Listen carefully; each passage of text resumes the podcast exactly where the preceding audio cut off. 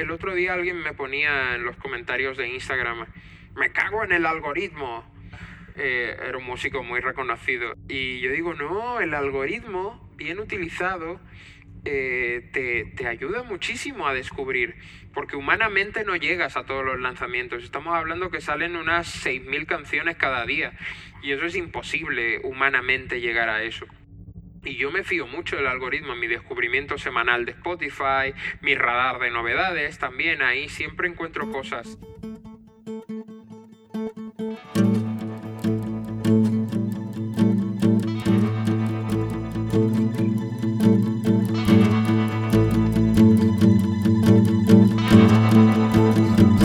Su atención, por favor. Mi nombre es Roger Casas Alatriste y en este podcast conversaremos sobre la economía de la atención con personas expertas en la misma, ya sean creadoras, curadoras o consumidoras de contenidos.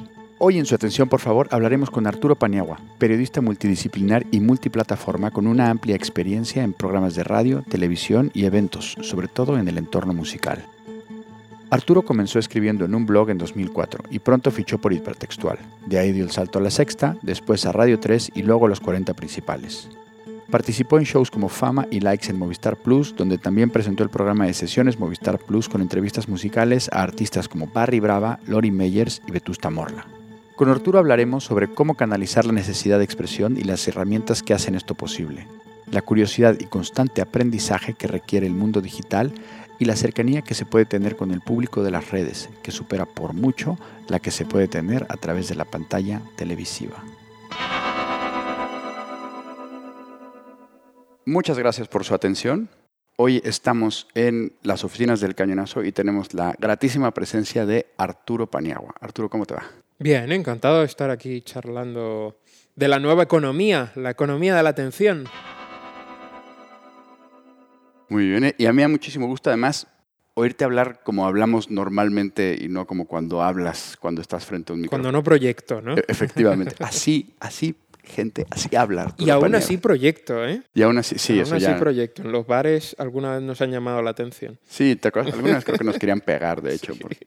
Em, bueno, eh, te quiero proponer empezar remontándonos a esa época de las cavernas, cuando nos conocimos mm. en, recuerdo, en un Beers and Blogs, allá por 2005, cuando en Madrid había un puñado de bloggers. Sí.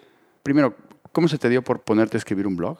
Yo creo que eh, todo esto nace como de una ansia, de una ansia por expresarte, ¿no? Tú, tú tienes cosas que quieres contar y de repente descubres una herramienta que te permite contarlas. Eh, en este caso era un blog que a la vez funcionaba como una especie de diario, ¿no? Em, y de alguna forma notas que eh, esa necesidad de expresión se termina convirtiendo en una necesidad de comunicación. A medida que tú ves que hay alguien al otro lado que responde a lo que cuentas, con un mayor o un menor entusiasmo, eso termina, termina convirtiéndose en algo mágico y algo que engancha definitivamente. Entonces, a medida que vas escribiendo y vas viendo que hay una reacción al otro lado, pues eso, eso, eso termina enganchando muchísimo. Yo me acuerdo muchísimo de, esas épocas de que veía, veía, las estadísticas del blog que yo tenía y veía banderitas de países que decían, no puede ser que alguien en Noruega o alguien en Veracruz esté, esté leyendo esto y luego empezaban a comentar que empezaban a trascender, digamos, de los comentarios de los amigos ¿no? y de la familia a, oye, fulanito que no conozco comentó algo, se leyó mi texto y lo comentó. A mí me parecía mágico, ¿no? Sí, y de alguna forma también esa, esa forma de compartir con el mundo las cosas que a ti te interesan, ¿no? Y esa pasión por las cosas que te interesan, que a día de hoy sigue sosteniendo pues, todo el negocio de la creación de contenidos por parte de los creadores, ¿no? Los creadores son gente eh, a los que les inspiran determinados temas, que son expertos en determinados temas y eso de alguna forma pues se ha convertido en, no solamente en un modo de vida, sino también en una forma de trabajo. Sí, que entonces eran los blogs más personales. Tú tenías el blogazo, ¿no? Sí, sí, sí, sí, sí. Y, y ahí igual te hablaba de una película, que te hablaba de una canción que me había gustado, que te hablaba de que me había ido a una fiesta o te hablaba de un videojuego, ¿no? Que a día de hoy es eh, como la contrarrecomendación absoluta. Te tienes que centrar en algo y contar algo. Pues en aquella época no, en aquella época simplemente contábamos lo que se nos venía a la cabeza lo primero, te sentabas, lo escribías y publicar. Pero sí tu primera especialización fue en el mundo de los videojuegos, ¿no? Eh, yo comienzo eh, sobre todo con, eh, sí, con los videojuegos. Creo una página eh, que básicamente era para compartir los videojuegos mis amigos y yo, como nos los enviaban por ser prensa, entre comillas, era una web bastante amateur, ni siquiera existían los blogs entonces. Y dijimos, montamos esto, nos mandan los juegos, hacemos las reviews de los juegos, pero ya nos quedamos los juegos, nos los vamos repartiendo, nos los vamos intercambiando y, y así fue como comenzó toda esta locura. O sea, era como los gameplays y los streamers, pero de la prehistoria, ¿no? Claro, por- porque entonces tú te jugabas el juego y lo único que podías hacer era irte y escribir en un Dreamweaver, en un procesador de textos HTML, lo que te había parecido el juego. Y punto pelota, ya está. No había vídeo, no había audio, no había nada. Era intentar contar las cosas e intentar transmitir las cosas solamente con un texto y con alguna foto, pero la foto era testimonial, ¿sabes?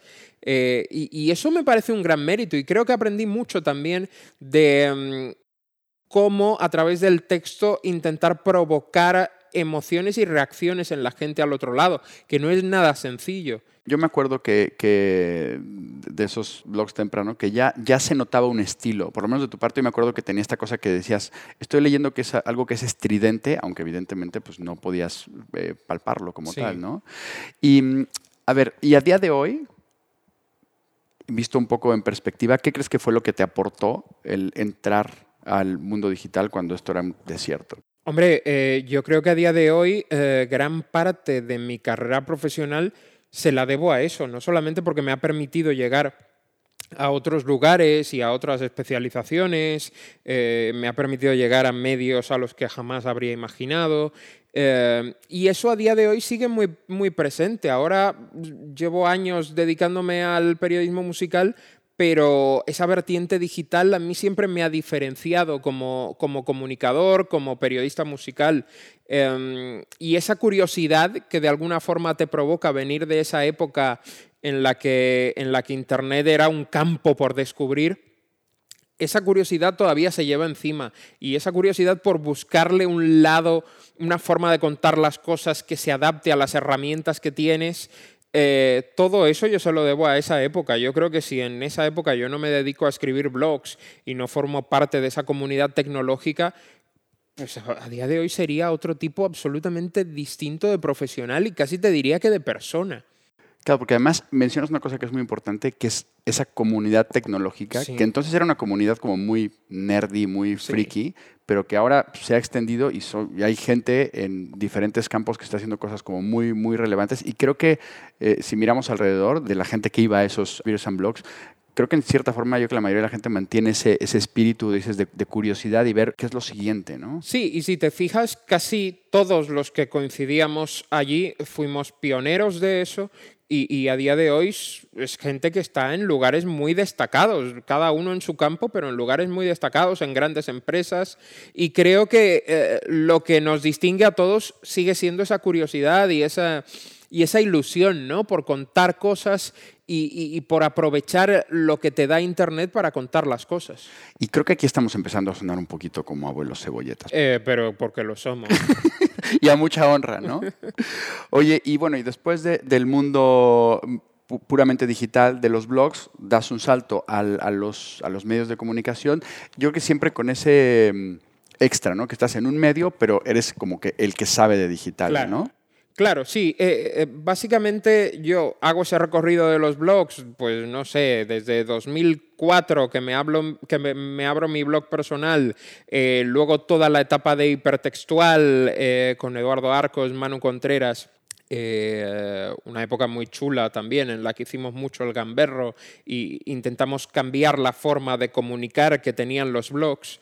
Ya después de ahí me voy a la sexta, justamente porque necesitaban a un periodista que tuviese esta vertiente digital y de alguna forma también les sirviese como evangelizador o asesor a la hora de crear blogs. Estamos hablando de un momento en el que todos los medios querían tener blogs y querían contar las cosas de una forma distinta pero además con el añadido de que ellos tenían un informativo de televisión en el que querían eh, reflejar lo que se estaba contando en Internet.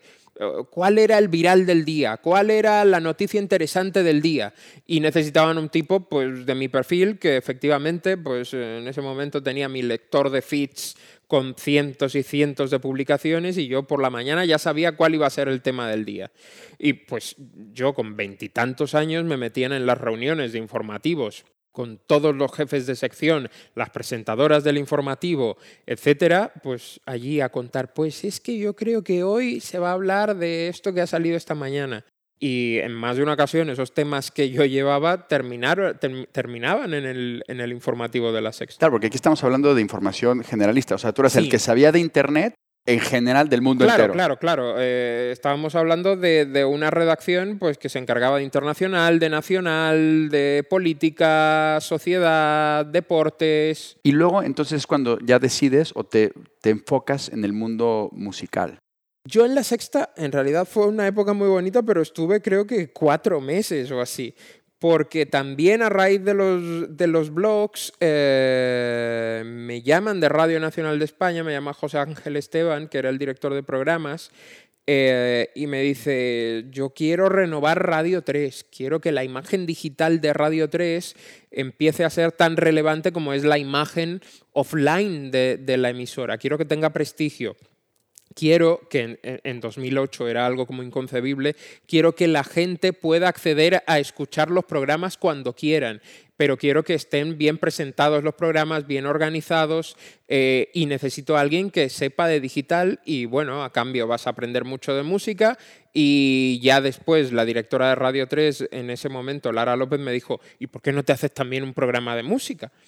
Y ya a partir de ahí fue como a full con la música, pero siempre manteniendo esta vertiente eh, absolutamente digital de, de, también intentar entender cómo cambiaba la radio, cómo cambiaba la comunicación en la radio y cómo cambiaba la divulgación musical con la llegada de Internet. Estamos hablando de ese momento en el que MySpace era lo más grande, era increíble eh, y era como la principal, la principal plataforma de descubrimiento musical.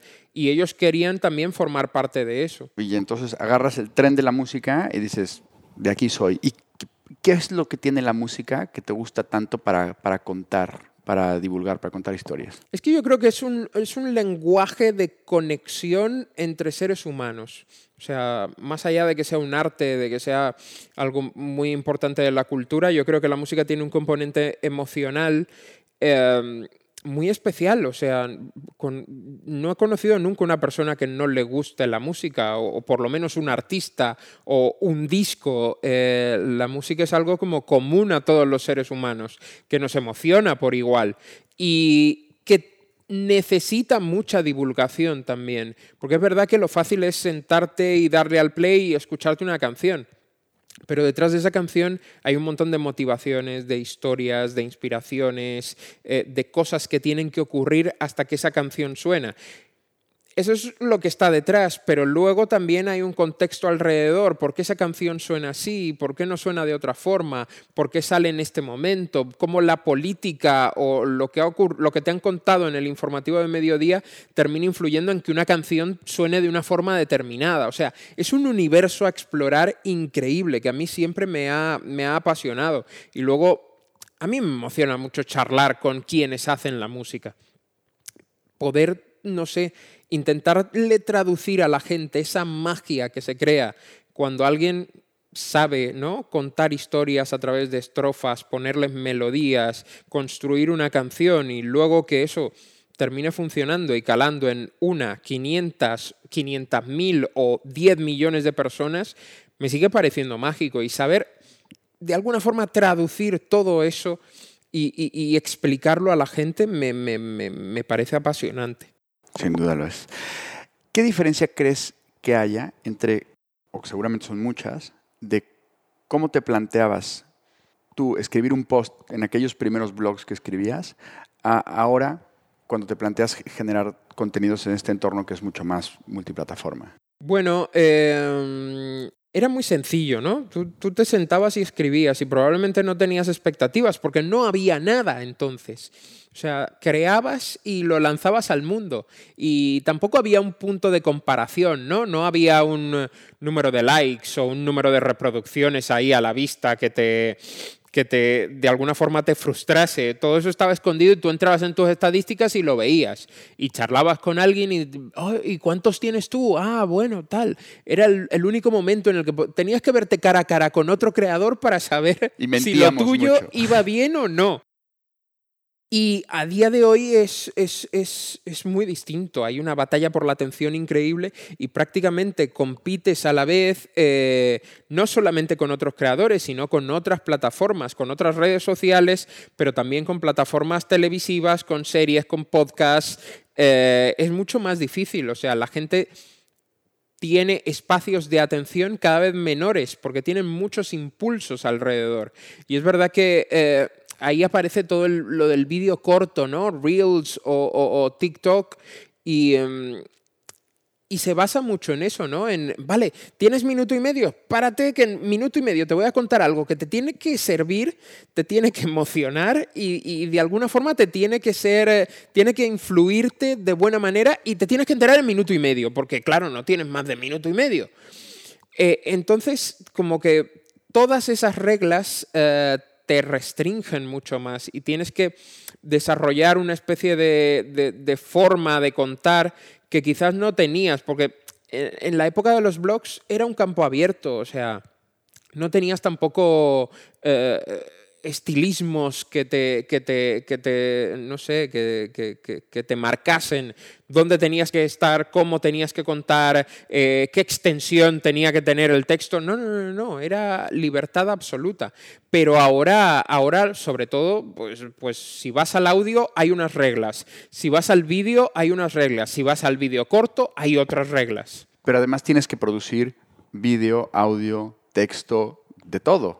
Sí, o sea, está esta cosa que yo siempre he estado en contra porque, porque te sobreexige muchísimo de tienes que estar allí en donde esté tu audiencia. Y eso te provoca una, una especie de ansiedad y de, y de necesidad de estar en todas partes que termina siendo contraproducentes, al menos si eres un creador independiente, ¿no? O sea, es imposible estar en todas partes. Los días tienen las horas que tienen y yo creo que un creador tiene que centrarse, saber dónde puede contar mejor las cosas, en qué formato puede contar mejor las cosas, cómo ese formato se monetiza mejor y, y centrarse en eso. O sea, lo de estar eh, a la vez en TikTok, en un podcast, en un blog, eh, en un canal de YouTube, eh, no sé, a mí me parece astronómico. Porque más o menos a ojo, como cuánto tiempo le dedicas a la creación de contenidos? Yo ahora mismo estoy creando vídeos cortos para Instagram y para TikTok.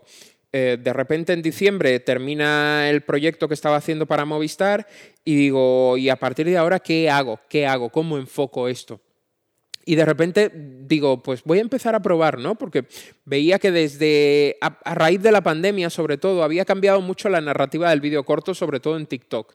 TikTok eran bailecitos, era como cosa, una cosa adolescente, pero a raíz de la pandemia eh, cambia mucho el formato y además crece eh, crece en edad la, audiencia objetiva que, que, utiliza TikTok. Y yo digo, ¿puede tener sentido un tipo contando cosas de música? Simplemente hablándole a cámara y contando cosas que le parecen interesantes de la música. Y decidí poner en marcha ese proyecto. A día de hoy sigo con eso eh, y cada vídeo de minuto y medio, ayer por ejemplo saqué uno de dos minutos porque estoy intentando experimentar y ver cómo el formato se puede abrir otras cosas. Y tenía una especie de reportaje que incluía tres entrevistas. Y claro, en minuto y medio me es imposible contar eso. El vídeo duraba dos minutos y medio. Pero de media, normalmente hago vídeos de minuto y medio que pues normalmente entre que grabo, eh, edito y todo el rollo, pues minuto y medio me llevan unas tres horas, tres horas y media.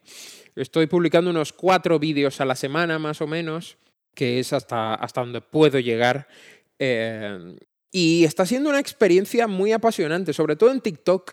O sea, en, Instagram tengo la sensación de que tienes a una comunidad de gente que te arropa, tienes más la sensación como de que conoces al que te comenta, ¿no? El que interactúa lo conoces porque es un habitual, porque suele mostrarse el contenido a la gente que ya te sigue. Pero TikTok es todo lo contrario. TikTok eh, premia sobre todo eh, la creación de contenido enviándola a gente que no te conoce. Entonces, aunque no te sigan, tu vídeo les salta. Y claro, eso es una, es una lotería. No sabes nunca cómo puede funcionar o qué puede pasar. Y luego los comentarios son un universo paralelo donde hay un montón de gente que no te conoce, que no sabe de dónde vienes, pero reacciona a lo que le estás contando. Y eso me parece apasionante y me recuerda mucho la época de los blogs también. Ya, ya, ya, con el, con el troleo desconocido, ¿no? No, pero no te creas, eh, no, no hay tanto troleo, eh, salvo que, no sé, salvo que toques un tema polémico, no suele haber troleo. La gente es como bastante guay. El otro día alguien me ponía de, te quiero mucho, desconocido de Internet que hablas de música. Wow. Entonces, es como, no sé, y además, una tengo la sensación nuevamente de que Instagram, eh, sobre todo, se leen mis se, ven mis vídeos desde España, pero de repente en TikTok miras los vídeos y bueno, hay vídeos que sí se ven masivamente desde España, pero otros México, Perú, Chile, Argentina y, no sé, es como que de repente estás creando un contenido que tiene ese alcance internacional tan increíble, sobre todo los vídeos más vistos son los vídeos más vistos porque trascienden a España y funcionan muy bien en Latinoamérica. Totalmente. Oye, y haciendo como también un poco de retrospectiva, y ahora que hablabas de esa batalla atencional, ¿cuál recuerdas que haya sido como tu momento pico de atención de todos estos contenidos? O a lo mejor momentos, porque tú tienes varios. Así que has dicho, me está quemando el móvil de, la cantidad de, WhatsApps que estoy recibiendo de alguien que, haya, que me haya visto en o que haya visto este contenido o esta entrevista o esto que haya hecho o que haya salido en un lugar. Mira, em, sí, hay momentos muy puntuales. Yo me acuerdo 2010, por ejemplo, que me encargan hacer el backstage de Rock in Rio en Madrid con Shakira, eh, con un montón de artistas, Miley Cyrus, eh, Pereza, Calle 13, eh, un montón de artistas, Cypress Hill también. Pero con Shakira pasó algo... Shakira, que tuve 20 segundos contado, saqué un vídeo el otro día contándolo, 20 segundos para entrevistarla en el peor momento posible para un artista que es justo antes de subir al escenario. Déjame en paz. Un escenario delante del cual había 90.000 personas.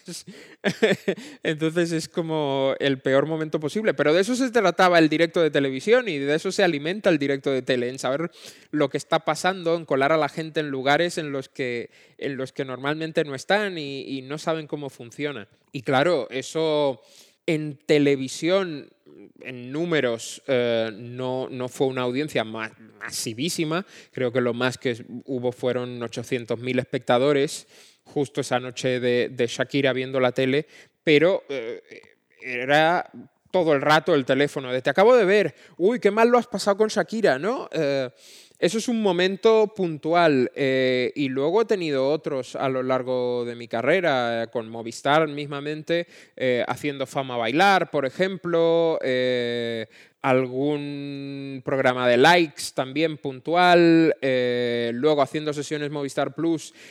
nos variaba según el artista. Según el artista que viniese, pues tenías una mayor o una menor repercusión. De los últimos recuerdo con Fito, por ejemplo. Pero ¿Sabéis que eh, curiosamente, mira que he hecho programas en los 40, eh, que he hecho programas en Radio 3, eh, que he estado en televisión muchos años, pero ahora que estoy creando contenido para Instagram y para TikTok, siento que la gente se me acerca más que nunca a decirme, oye, estoy viendo lo que haces, me interesa mucho. Oye, felicidades por el contenido. Oye, qué bien lo que estás haciendo. Qué bien este tipo de divulgación que haces. Oye, es muy necesario lo que estás haciendo. El otro día se me acercó un artista y me dijo, oye, estaba en medio de un bajón y justo ahí publicaste un vídeo en el que decías que los artistas no teníamos que compararnos y los datos que contabas me ayudaron muchísimo y me mejoró eso el día. Eso a mí nunca me había pasado, nunca.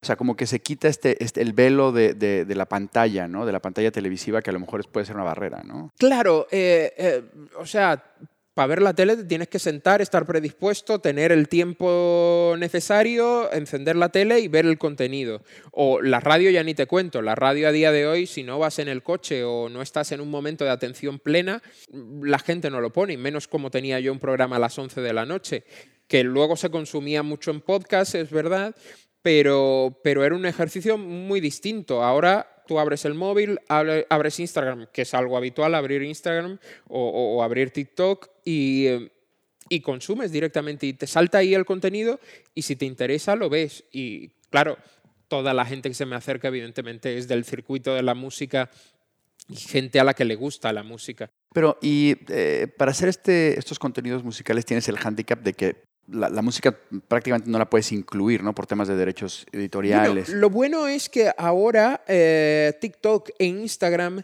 sí eh, están, hay como unas, unas reglas preestablecidas, pero son plataformas que sí, que están acogiendo muy bien la música. Y es la primera vez que, sobre todo en TikTok, el protagonismo de la música es primordial y la música es un elemento de la creación que eso en Twitch, por ejemplo, no te ocurre porque Amazon no le da la gana de pagar los derechos musicales.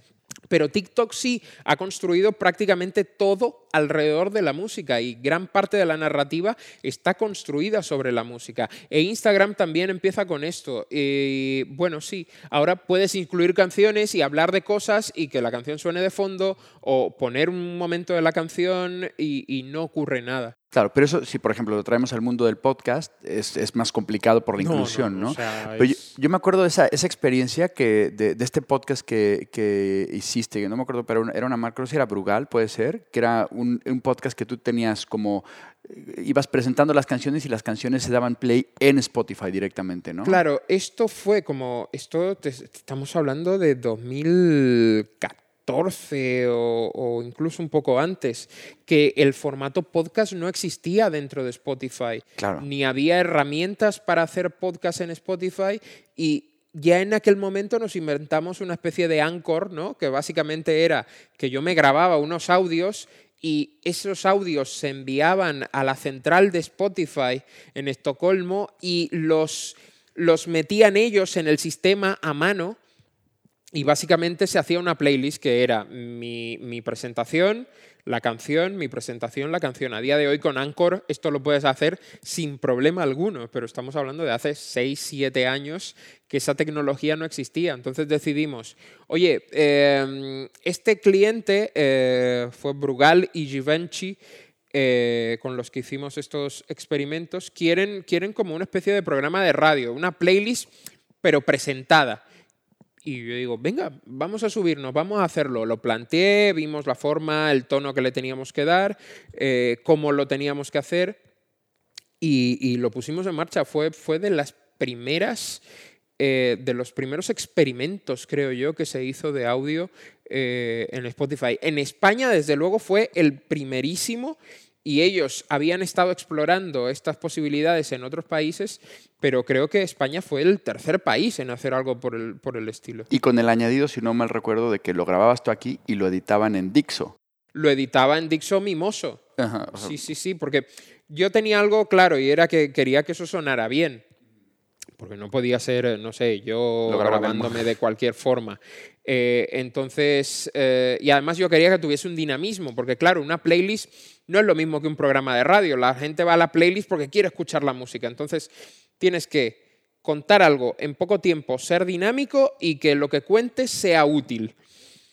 Y era pues eh, meter todo eso y una playlist de unas 15 canciones, eh, playlists temáticas. Cada playlist era temática. Eh, me acuerdo que las de Brugal, por ejemplo, estaban según, según fiestas que te podías montar. Fiestas en la playa, fiesta en una azotea, estas cosas que se va inventando uno con el tiempo. Oye, ¿eso estará disponible todavía? Eso debe estar por ahí, sí. Habrá que hacer un poco de arqueología por ahí. Oye, bueno, ya hemos hablado de Arturo como creador de contenidos, ahora quiero hablar de Arturo como consumidor de contenidos. Porque aquí tú tienes que estar al día, no, sino lo siguiente, y me gustaría que nos revelaras cuáles son tus fuentes, dónde vas ahí a, a buscar música nueva o buscar cosas que te sorprendan. Bueno, la música, eh, el otro día alguien me ponía en los comentarios de Instagram, me cago en el algoritmo. Eh, era un músico muy reconocido. Y yo digo, no, el algoritmo, bien utilizado, te ayuda muchísimo a descubrir, porque humanamente no llegas a todos los lanzamientos. Estamos hablando que salen unas 6.000 canciones cada día, y eso es imposible humanamente llegar a eso. Y yo me fío mucho del algoritmo, mi descubrimiento semanal de Spotify, mi radar de novedades, también ahí siempre encuentro cosas. Es verdad que yo luego ya me paso entre los emails que me llegan con música nueva, eh, los DMs que me envían a Instagram con música nueva, eh, todo mi timeline de Twitter, de Instagram, de TikTok que está lleno de músicos. Eh, en el día a día es escuchar, escuchar, escuchar. ¿Y cómo eliges, cómo, o sea, cuál es ese momento que dices, uy, aquí hay. Esta es la buena. No sé, eso es, eso es como un calambre que te da. O sea, tú estás escuchando y hay veces que te pasa inmediatamente, hay veces que te pasa al segundo 30. Intento darle respirar, ¿no? Que, que, la canción respire y saber.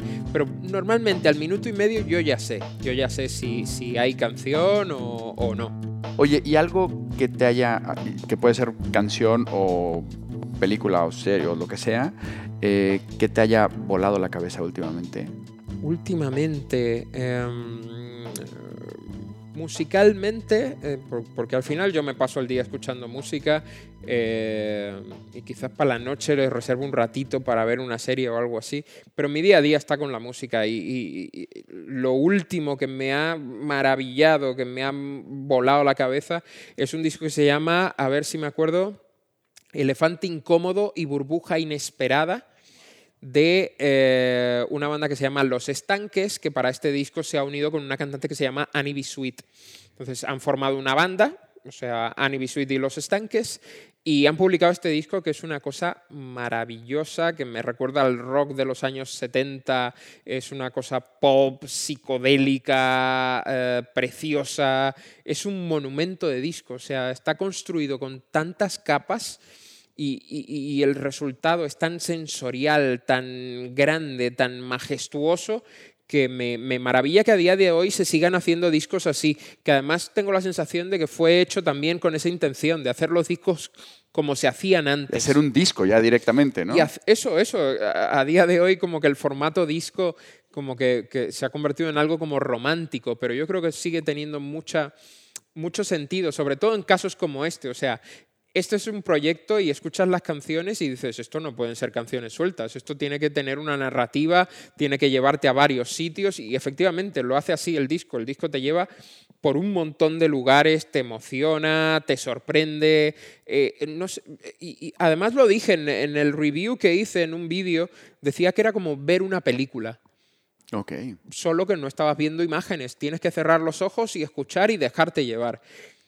Ese es el disco, Los Estanques y Annie B. Sweet. Pues sí, pásanos el link y lo ponemos en la descripción del, podcast. Oye, estamos en verano, época de festivales, y yo me confieso que soy parte de estos cascarrabias de los festivales que digo, yo ya no quiero ir a festivales porque me parecen que son, son como un mini laboratorio de la economía de la atención donde la, la oferta nos supera y, solamente podemos ver un concierto al mismo tiempo. festivales, como... festivales como Primavera Sound o Mad Cool, por ejemplo, eh, que estamos hablando de 7, 10 escenarios a la vez, eh, convierten un poco, sí, en, eh, es, un, es, un, gran terreno para ver cómo funciona la economía de la atención.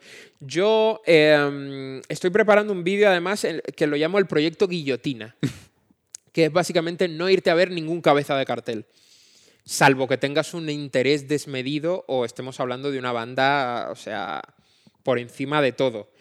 Yo recomiendo en los festivales, no, no, no, no, no, pasa de los carteles, de los cabezas de cartel, vete a los escenarios pequeñitos que vas a estar más desahogado y vas a descubrir música y vas a descubrir otro tipo de cosas que no sean, porque normalmente en los grandes escenarios y los grandes eh, reclamos de los festivales son estas bandas majestuosas que van a lo grande, bandas épicas, eh, Cool directamente, Metallica, Imagine Dragons, The Killers, eh, bandas así muy fuertes. Pero sin embargo, si te vas a una carpita o te vas a un escenario secundario, puedes descubrir cosas increíbles que te van a gustar muchísimo y que además yo creo que de alguna forma mejoran la experiencia del festival. Porque no es cómodo estar con 40.000 personas alrededor intentando ver un concierto. que está sucediendo a un kilómetro de distancia. Efectivamente. ¿No? y que terminas viendo por una pantalla. Y además para el coleccionista musical también es como que vale mucho el, ah, yo vi a Radiohead en un bar con tres personas antes de que fueran nadie, ¿no? Por ejemplo, me pasa varias veces eh, y, en estos días de Mad Cool... Eh, sigo insistiendo en eso y, pasa mucho porque hay muchos solapes, evidentemente, porque son muchos grupos, son siete escenarios distintos, pero por ejemplo, había un jueves en el que estaban Imagine Dragons y yo decía, pues vete a ver a Sigrid, que es un artista eh, que acaba de publicar su segundo disco, que es maravilloso, hace un pop increíble. Están The Killers, pues vete a ver a Saint Vincent, que es una capa absoluta del rock alternativo. Eh, y así hay un montón de ejemplos, o sea, y, son grandes artistas que no están en los escenarios principales, podrían estar en los escenarios principales, están en escenarios pequeñitos y yo creo que mejoran mucho la experiencia del festival si decides no irte con las 40.000 personas a ver al grande y elegir algo más pequeñito, más cercano, que te va a emocionar mucho más. Muy a favor. Arturo, ¿en dónde está tu atención en estos momentos? Mi atención, eh, mi atención está en seguir creando, seguir creando sin parar y buscar nuevas formas de seguir divulgando la música. Yo creía que, que no tenía sentido de repente crear vídeos cortos, un señor contando cosas de música. Y de repente me he dado cuenta de que sí, de que funciona. Y no solamente de que funciona, sino que no necesariamente tienes que ir a hablar de trap o de la última tendencia, sino de repente eh, haces un vídeo sobre los Beatles o sobre Deep Purple o Led Zeppelin y tiene medio millón de reproducciones. Y eso me maravilla, me maravilla que, también lo, lo clásico funciona. Y hay gente deseando escuchar otras cosas y deseando escuchar historias, no la última tendencia solamente que parece que es hacia donde nos vamos todos, ¿no? ¿Cómo hago para que la gente me preste su atención? Tengo que hablar de lo último, de lo ultimísimo. No, no, no, no, no, no. Si contamos las cosas con calma, con fundamento y bien hecho, la gente también te presta atención. Seguro que sí. Bueno, y por último, ¿a quién me recomiendas entrevistar para su atención, por favor? Eh, llevo tiempo dándote la brasa absoluta eh, con Javier Ibarreche. Es mexicano, creador de TikTok, tiene creo que 6 millones de seguidores. Eh, y fue una de mis grandes inspiraciones a la hora de empezar a crear en TikTok, por la forma tan espontánea, tan brutal que tiene de contar las cosas. este tipo era un profesor que de repente decidió empezar a contar cosas de lo que más le gustaban, que eran el cine y las series, en TikTok, y de repente se ha convertido en la gran revelación de la comunicación en México.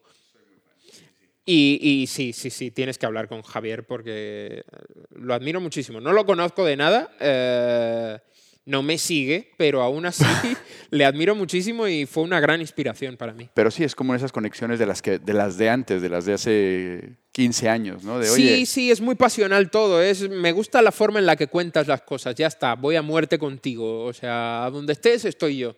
Y, eso también lo da mucho TikTok ahora. Es brutal, creo que habrá que darle un calmante o algo así antes de la entrevista, ¿no? Porque va todo trapo. Pues sí, ya, ya lo contactaremos.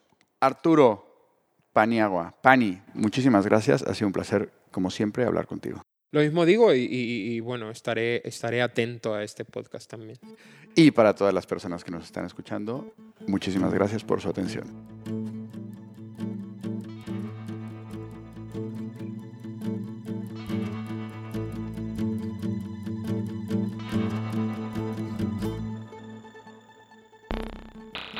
Esto ha sido su atención, por favor, el podcast que reúne a los mayores expertos en el mundo de la economía de la atención. Si quieres saber más de este proyecto transmedia, sigue las redes sociales del Cañonazo, LinkedIn, Instagram, Facebook o Twitter.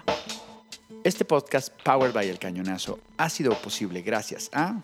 Director de producción, Manfredi Giannoni. Producción, redacción y comunicación, Marisa Mañanos. Tema musical, Iván Raimores y Roger Casas a la Triste. Diseño de audio y postproducción, Landho Audiovisual Solutions. Diseño gráfico, Carlos López Lumbreras. Idea original y dirección, Roger Casas a la Triste. Y como siempre, gracias, por, su atención.